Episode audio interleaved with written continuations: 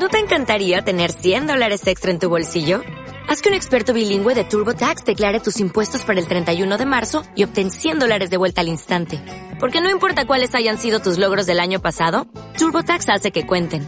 Obtén 100 dólares de vuelta y tus impuestos con 100% de precisión. Solo con Intuit TurboTax.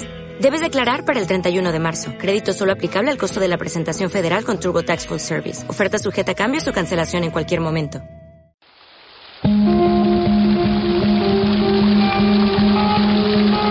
La fuente de la vida. Un viaje a través de los siglos y la historia de la humanidad.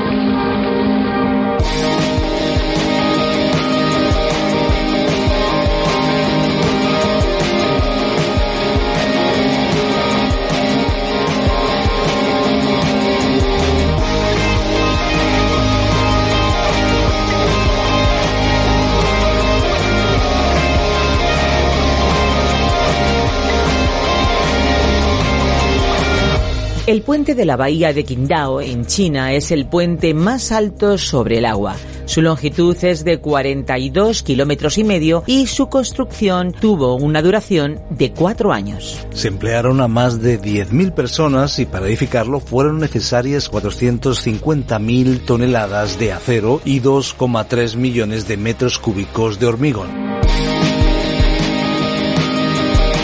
Aquí estamos una vez más preparados para disfrutar de un programa especial, un programa único, diferente y a disposición de todos. Esto es La Fuente de la Vida. ¿Qué tal amigos? ¿Cómo están? ¿Cómo se encuentran? Les habla Esperanza Suárez y les doy una cordialísima bienvenida. Pues me hago la pregunta, ¿qué hace de la Biblia un libro tan especial? Sencillamente se trata de un conjunto de documentos reconocidos como la palabra de Dios porque fueron escritos por autores inspirados por el propio Creador. Son 66 libros, más de mil capítulos escritos a lo largo de varios siglos, pero con un único mensaje coherente y verdadero. La Fuente de la Vida proporciona un medio de aprendizaje profundo de la palabra de Dios. Está en el aire desde hace varias décadas y llega a más de 80 países con sus respectivos idiomas. Qué bueno es saber que las versiones en castellano también están alcanzando a personas de otras procedencias. Tenemos oyentes de Costa Rica, de Uruguay, de Argentina, de Ecuador, de México y hasta de Canadá. Muchísimas gracias por los mensajes que desde estos lugares nos están enviando. Vamos a descubrir la Biblia hoy un poquito más, pero antes de pasar a la reflexión, vamos a disfrutar de una canción que hemos seleccionado especialmente para ustedes.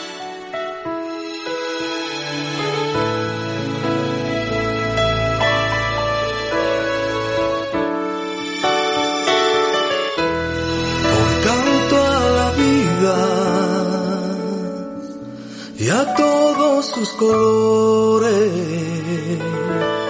Hoy pienso en este río donde tengo sumergido tantos sueños e ilusiones. Hoy canto tantas cosas al amor y al odio, al llanto y a la risa que me hacen sentir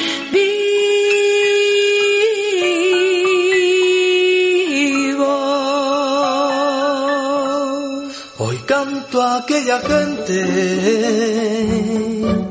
caídos en la batalla. A todos esos aromas que me hablan con su fragancia a la mirada de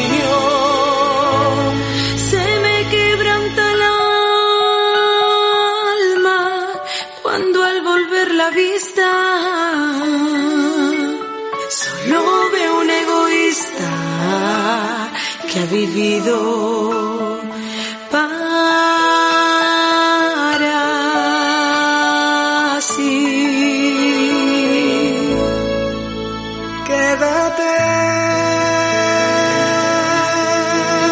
con los años que me. Las leyes están para cumplirlas. Es importante que la sociedad lo tenga en cuenta para que haya un orden y no caigamos en un estado prácticamente de desorden social. Pero obviamente las leyes se deben cumplir según su interpretación correcta. La propia justicia lo ve así y llega a esa conclusión en los juicios. Las normas están ahí, pero hay que observar cómo se deben llevar a cabo.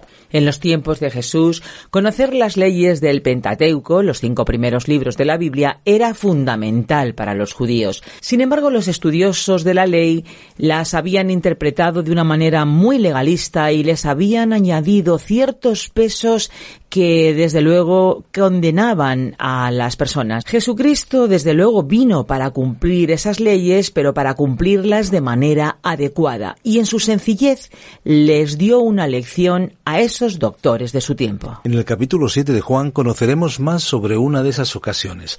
Vamos allá de la mano de Virgilio Bagnoni. Recuerden, Juan capítulo 7 versículos 7 al 53, Jesús en la fiesta de los tabernáculos. La fuente de la vida. Hoy continuaremos estudiando el Evangelio según San Juan capítulo 7 versículos 7 al 53. En nuestro programa anterior estuvimos hablando de los hermanos de Jesús. Dijimos que sus nombres los encontrábamos en el capítulo 13 del Evangelio según San Mateo. Eran Jacobo, José, Simón y Judas. Y dijimos que ellos le aconsejaban desde un punto de vista humano, diciéndole, ¿por qué no subes a Jerusalén? Y le dijeron, allí al descubierto puedes hacer algo espectacular. Pero Jesús no aceptó este consejo. Él guiaba sus pasos según un horario establecido, el horario de su Padre. Estaba haciendo la voluntad de Dios, no seguía las pautas de la sabiduría del mundo, ni siquiera apeló a su propia mente considerando si era o no la hora propicia para él. Vivía según un horario definido del Padre y lo siguió fielmente. Destacábamos la palabra aún en la frase mi tiempo aún no ha llegado en el versículo 6. Ahora Jesús no dijo que no iría a la fiesta, simplemente que no subiría públicamente con ellos para ganar el favor del público haciendo algo espectacular como ellos querían que hiciera. Jesús acudiría allí en la hora fijada por su Padre y de acuerdo con su voluntad. Continuemos hoy leyendo los versículos 7 al 9 de este capítulo 7 del Evangelio según San Juan. No puede el mundo odiaros a vosotros, pero a mí me odia, porque yo testifico de él que sus obras son malas. Subid vosotros a la fiesta. Yo no subo todavía a esa fiesta, porque mi tiempo aún no se ha cumplido. Y habiéndoles dicho esto, se quedó en Galilea. El mundo se muestra hostil hacia Cristo. Es porque nuestro Señor Jesucristo es la luz del mundo y esa luz es brillante. Esa luz revela todo lo que es malo, revela el pecado y lo condena. Por eso mismo le odian en la actualidad. Jesús condena el pecado con su misma presencia, con su misma vida. Esto produce una hostilidad en el hombre porque el corazón del ser humano es malo. Jesús fue a la cruz por su amor para con la familia humana, y es su amor redentor lo que ha quebrantado el corazón del ser humano hostil. Vemos esto de una manera clara en la vida de Saulo de Tarso. Al comienzo él perseguía a la iglesia, odiaba al Señor Jesús y a cualquiera que le siguiera, pero cuando le conoció, su corazón fue quebrantado. Después de su encuentro con Jesús, Pablo escribió las siguientes palabras, el cual me amó y se entregó a sí mismo por mí registradas en la carta a los Gálatas capítulo 2 versículo 20. Continuemos ahora con el versículo 10 de este capítulo 7 de San Juan. Pero después que sus hermanos subieron, entonces él también subió a la fiesta, no abiertamente, sino como en secreto. Probablemente viajó con los discípulos por un camino apartado y entró en la ciudad por la puerta de las ovejas. Creemos que siempre entró en Jerusalén por la puerta de las ovejas hasta el momento de su entrada triunfal, cuando lo hizo públicamente. En esa ocasión Jesucristo en realidad se ofreció a ellos demandando que le aceptaran o le rechazaran. Leamos ahora los versículos 11 hasta el 13. Y le buscaban los judíos en la fiesta y decían, ¿Dónde estará aquel? Y había mucha murmuración acerca de él entre la multitud, pues unos decían, es bueno, pero otros decían, no, sino que engaña al pueblo. Sin embargo, ninguno hablaba abiertamente de él por miedo a los judíos. Las autoridades religiosas le estaban buscando y esperando porque la ley requería que viniera a la fiesta. Había mucha discusión en cuanto a Jesús, pero todo se hacía en secreto, porque cualquiera que hiciera una declaración a su favor sería atacado y corría el riesgo de ser arrestado. Ahora leamos el versículo 14. Pero a la mitad de la fiesta subió Jesús al templo y enseñaba. De repente Jesús apareció en el templo. Esta fiesta de los tabernáculos se halla en el calendario de Dios y representa la venida de Cristo en su regreso a la tierra. También nos presenta los eventos y etapas que conducen a esa venida. Esta fiesta habla de la consumación de todas las cosas. Jesucristo aparecerá de repente. El profeta Malaquías dijo en el capítulo 3 de su profecía, versículo 1, Y vendrá súbitamente a su templo el Señor a quien vosotros buscáis. Esta profecía se cumplirá en su regreso a la tierra. Leamos ahora el versículo 15 de este capítulo 7 de San Juan. Y se admiraban los judíos diciendo, ¿Cómo sabe este letras sin haber estudiado? ¿Ha observado usted cuántas veces encontramos a Jesús enseñando? Observemos la prioridad que dio a la palabra de Dios. Los judíos, es decir, los líderes religiosos, se quedaban asombrados porque él no había tenido ninguna educación formal en las escuelas rabínicas. Se admiraban que le fuera posible hablar como lo hizo. Aún sus enemigos tuvieron que admitir que jamás hombre alguno había hablado como este hombre, como veremos en el versículo 46 de este mismo capítulo 7 de Juan. Leamos ahora el versículo 16. Jesús les respondió y dijo, Mi doctrina no es mía, sino de aquel que me envió. Rechazar el mensaje de Jesús es rechazar el mensaje de Dios. En los capítulos 4 y 5, él insistió en que rechazarle a él era rechazar a Dios. Ahora, nadie podría decir que él nunca se hizo igual a Dios. Usted bien puede rechazar el hecho de que Jesús es igual a Dios, pero nunca podrá decir que la Biblia no declara que Jesucristo es igual a Dios. Leamos ahora el versículo 17. El que quiera hacer la voluntad de Dios conocerá si la doctrina es de Dios o si yo hablo por mi propia cuenta. Consideremos la frase El que quiera hacer la voluntad de Dios conocerá si la doctrina es de Dios. Debe haber una actitud de amor hacia la palabra de Dios. Alguien ha dicho que el saber humano necesita ser conocido para poder amarlo, pero que el conocimiento divino tiene que ser amado para poder ser entendido. Aquí tenemos los pasos. El conocimiento, el amor y la obediencia. Esto es lo que Él pide que hagamos, conocerle, amarle y obedecerle cuánto nos gusta decirles a los demás cómo deben hacer tal o cual cosa o expresar lo que pensamos sin un conocimiento real. Jesús dijo, probad al Señor. El que quiera hacer la voluntad de Dios conocerá si la doctrina es de Dios o si yo hablo por mi propia cuenta. Esa es la maravilla de la palabra de Dios.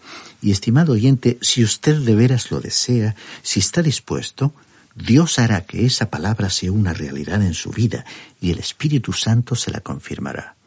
Continuamos ahora con el versículo 18. El que habla por su propia cuenta, su propia gloria busca, pero el que busca la gloria del que lo envió, éste es verdadero y no hay en él injusticia. La cuestión es si los hombres quieren oír a Dios o no. Si quieren oírle, entonces Dios les hablará por medio de su palabra. Luego aceptarán a Jesucristo, el que vino para hablar de parte del Padre. Desafortunadamente los seres humanos, con frecuencia, tienen más interés en prestar atención a un hombre que busca su propia gloria antes que a Dios. Si Jesucristo hubiese tratado de fundar una nueva secta religiosa, estamos seguros que estos hombres le habrían escuchado. Pero Jesús no se estaba atribuyendo gloria a sí mismo. Más bien daba toda la gloria al Padre y por lo tanto, como dice el apóstol Pablo en su primera carta a los Corintios capítulo 2 versículo 14, el hombre natural no percibe las cosas que son del Espíritu de Dios porque para él son locura y no las puede entender porque se han de discernir espiritualmente. Por eso hay muchos que leen la Biblia y no perciben ni obtienen nada de su lectura. Continuemos con el versículo 19. ¿No os dio Moisés la ley? Sin embargo, ninguno de vosotros la cumple. ¿Por qué intentáis matarme? Aquí vemos la hipocresía del legalista, del hombre que dice que el sermón del monte es su religión o de la persona que dice que vive según los diez mandamientos. El Señor Jesús dijo, Ninguno de vosotros cumple la ley. La ley es un espejo que nos permite ver que somos pecadores y que estamos perdidos. La ley es importante y es la voluntad de Dios, pero el propósito de la ley era mostrarnos que somos pecadores y que necesitamos un Salvador. El apóstol Pablo dijo en Gálatas capítulo 3, versículo 24, La ley es nuestro ayo para llevarnos a Cristo. Continuemos ahora con los versículos 20 y 21 de este capítulo 7 de San Juan.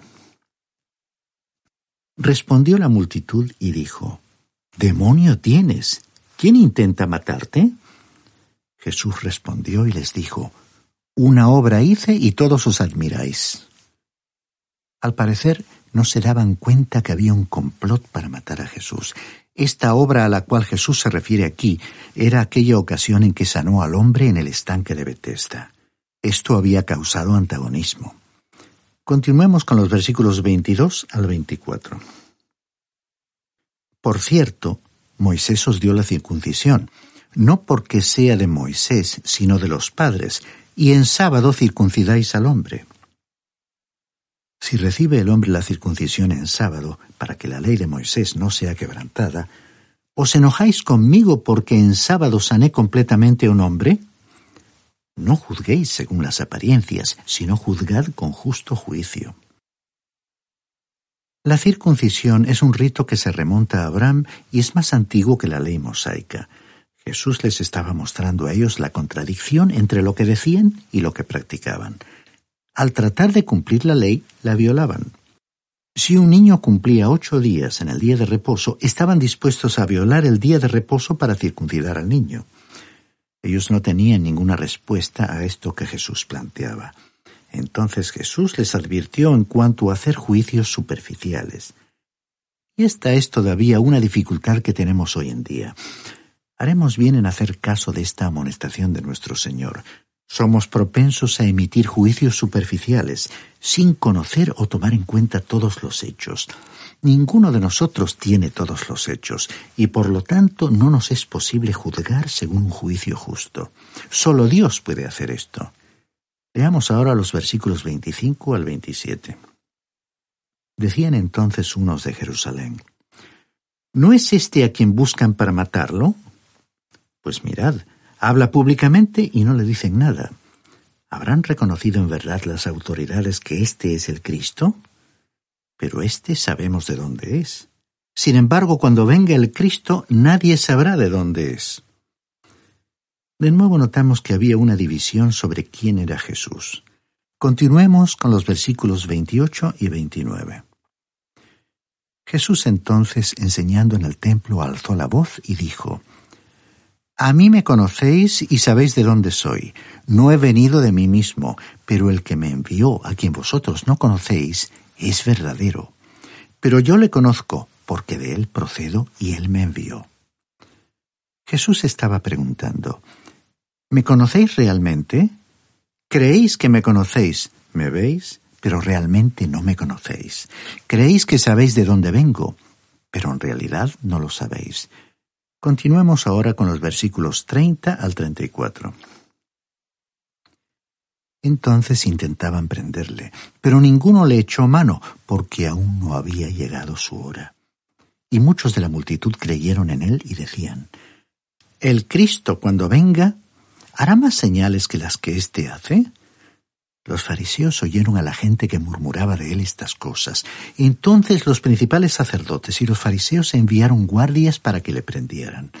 Y Jesús dijo, Todavía estaré con vosotros algún tiempo, y luego iré al que me envió. Me buscaréis, pero no me hallaréis, y a donde yo estaré, vosotros no podréis ir. Nuestro Señor contestó a los fariseos informándoles que no le detendrían hasta que llegara el momento apropiado, Luego les dijo que se apartaría de ellos. Les habló de su resurrección y su ascensión. nunca podrían ya tocarle otra vez. ¿Ha notado usted que después de su muerte en la cruz no le tocaron sino las manos de quienes le amaban, ni le vieron sino los ojos de quienes sentían amor por él?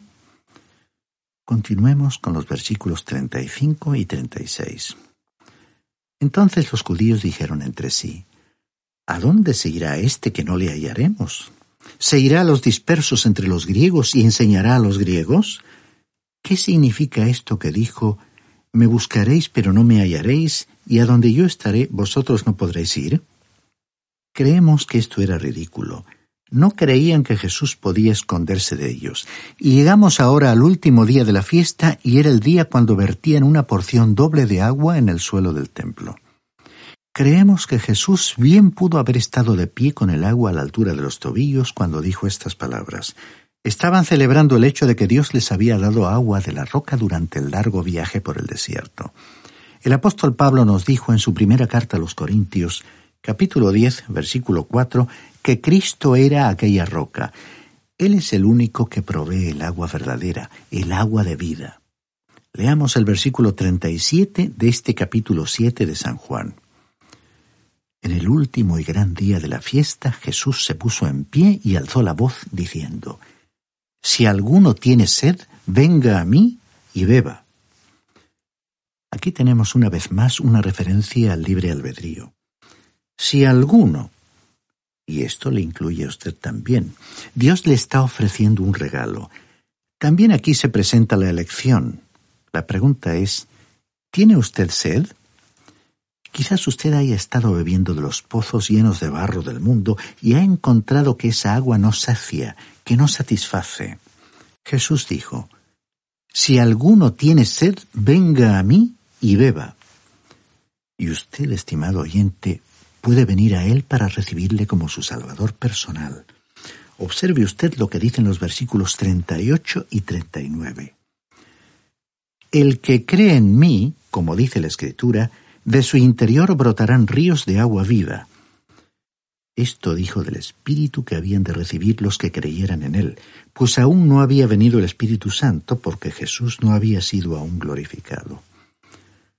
El Espíritu Santo todavía no había sido dado porque Jesús aún no había sido glorificado. El Espíritu Santo no vino hasta el día de Pentecostés, entonces vino para morar en los creyentes y para formarles en un solo cuerpo. La llegada del Espíritu Santo en aquel día de Pentecostés nos dio la certeza de que Jesús había llegado al trono del Padre. Continuemos con el versículo 40. Entonces algunos de la multitud oyendo estas palabras decían, Verdaderamente este es el profeta. Algunos creyeron en él y se volvieron a él, bebieron y fueron saciados. Esperaban al profeta cuya llegada había anunciado Moisés en Deuteronomio capítulo 18 versículos 15 y 18. Y otros decían en el versículo 41 de este capítulo 7 de San Juan, Este es el Cristo. Pero algunos decían, ¿de Galilea ha de venir el Cristo? Podemos ver lo mismo hoy. Hay algunos que creen y otros que no creen. Dicen los versículos 42 y 43. ¿No dice la Escritura que de la descendencia de David y de la aldea de Belén, de donde era David, ha de venir el Cristo? Hubo entonces división entre la gente a causa de él. Y Jesucristo era precisamente del linaje de David y del pueblo de Belén. Allí fue donde primero llegó a la tierra, nació en ese miserable mesón, en ese pueblo tan pequeño y pobre. El escenario de su nacimiento no fue como los cuadros bonitos que vemos en las tarjetas de Navidad. Es verdad que nació en Belén, pero no se quedó allí para su ministerio terrenal. Si estas personas en verdad hubieran querido saberlo, podrían haber averiguado que su nacimiento tuvo lugar en Belén y que sí cumplió las profecías. Era pues el Cristo, o sea, el Mesías, quien les estaba convidando a venir y a beber. Pero ellos rehusaron, interponiendo objeciones. Siempre habrá una división entre la gente en cuanto a la identidad de Jesús hasta que Él venga a reinar. Leamos ahora el versículo 44.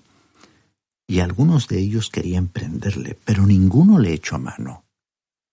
Ahora no les fue posible prenderle porque su hora aún no había llegado. Continuemos con los versículos 45 y 46. Los guardias vinieron a los principales sacerdotes y a los fariseos. Entonces les preguntaron, ¿Por qué no le habéis traído? Los guardias respondieron, Jamás hombre alguno ha hablado como este hombre. ¿Qué testimonio dieron esos hombres en cuanto a Jesús? Jamás hombre alguno ha hablado como este hombre. Él era el gran maestro, pero no es mediante sus enseñanzas que somos salvos, nos salva por medio de su muerte y resurrección. Y ahora leamos los versículos 47 al 53. Entonces los fariseos les preguntaron, ¿También vosotros habéis sido engañados? ¿Acaso ha creído en él alguno de los gobernantes o de los fariseos? Pero esta gente no sabe la ley, maldita es. Les dijo Nicodemo, el que vino a él de noche, el cual era uno de ellos. ¿Juzga acaso nuestra ley a un hombre si primero no le oye y sabe lo que ha hecho? Respondieron y le dijeron, ¿Eres tú también Galileo? Escudriña y ve que de Galilea nunca se ha levantado un profeta. Y cada uno se fue a su casa. Este Nicodemo era el mismo que, según el capítulo 3 de este Evangelio, confió en Jesús en aquella noche. Aunque era fariseo, Nicodemo defendió a Jesús. Y observe usted que ellos se burlaron de él preguntándole, ¿Eres tú también Galileo? Aquello era una desgracia para ellos. Eran como los residentes de las grandes ciudades que se burlan de los campesinos que vienen a visitar la gran ciudad. Es interesante notar que estos conocían las enseñanzas de las Escrituras, porque dijeron, de Galilea nunca se ha levantado profeta. En realidad Jesús no había venido de Galilea ni provenía de Belén. Aunque nació allí, él había venido del cielo, dejó la gloria y bajó a esta tierra. Isaías en el capítulo 9, versículo 6 dijo, Porque un niño nos ha nacido, hijo nos ha sido dado. El versículo 53 de este capítulo 7 de Juan dice, Cada uno se fue a su casa. Nadie invitó a Jesús a su hogar. Era una noche de fiesta, pero Jesús se fue al monte de los olivos. Que nosotros sepamos, nunca pasó una noche en Jerusalén. Ahora, ¿qué le parece a usted todo esto, estimado oyente? ¿Entrará usted en su hogar dejando a Jesús olvidado allí fuera? ¿O ha aceptado su maravillosa invitación que le permitirá a usted vivir bajo el amor y la luz de su presencia? ¿Le ha aceptado como el que nació para morir por sus pecados? Si aún no lo ha hecho, ahora es el momento oportuno para hacerlo. Sería conveniente recordar aquí la escena descrita en Apocalipsis capítulo 3 versículo 20 en la que Jesús aparece fuera ante una puerta y diciendo, Yo estoy a la puerta y llamo. Si alguno oye mi voz y abre la puerta, entraré a él y cenaré con él, y él conmigo abra las puertas de su corazón al Hijo de Dios en este mismo momento y permítale constituirse en el dueño y Señor absoluto de su ser, de manera que Él sea quien controle y gobierne su vida, para que le use para su honra y su gloria. Que el Espíritu Santo de Dios le ayude a dar este paso de fe.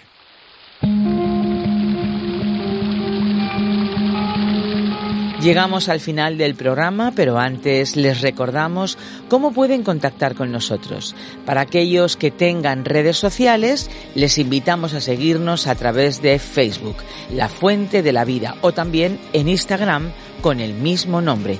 Y si usted es más de llamadas telefónicas, pues nuestros números son el 91 422 0524 o bien el 601 20 32 65. Si nos llama desde fuera de España, recuerde que debe pulsar el prefijo más 34. Si lo desean, también pueden escribirnos un email. Nuestra dirección es info arroba radioencuentro.net info. Les recordamos también que pueden escucharnos por medio de nuestras aplicaciones La Fuente de la Vida, conocida también, buscada también con el nombre de A través de la Biblia y la aplicación RTM 360. Y ahora sí, ahora ya toca despedir el espacio, pero no lo haremos con un adiós definitivo, sino con un hasta pronto, porque esperamos que nos sigan acompañando en el curso de este programa y que nos permitan seguir recordándoles que hay una fuente de agua viva que nunca se agota. Beba de ella. Este ha sido un programa de Radio Transmundial producido por Radio Encuentro, Radio Cadena de Vida. Join us today during the Jeep Celebration event. Right now get 20% below MSRP for an average of 15178 under MSRP on the purchase of a 2023 Jeep Grand Cherokee Overland 4xE or Summit 4xE. Not compatible with lease offers or with any other consumer incentive offers. 15,178 average based on 20% below average MSRP from all 2023 Grand Cherokee Overland 4xE and Summit 4xE models in dealer stock. Residency restrictions apply. Take retail delivery from dealer stock by 4-1. Jeep is a registered trademark.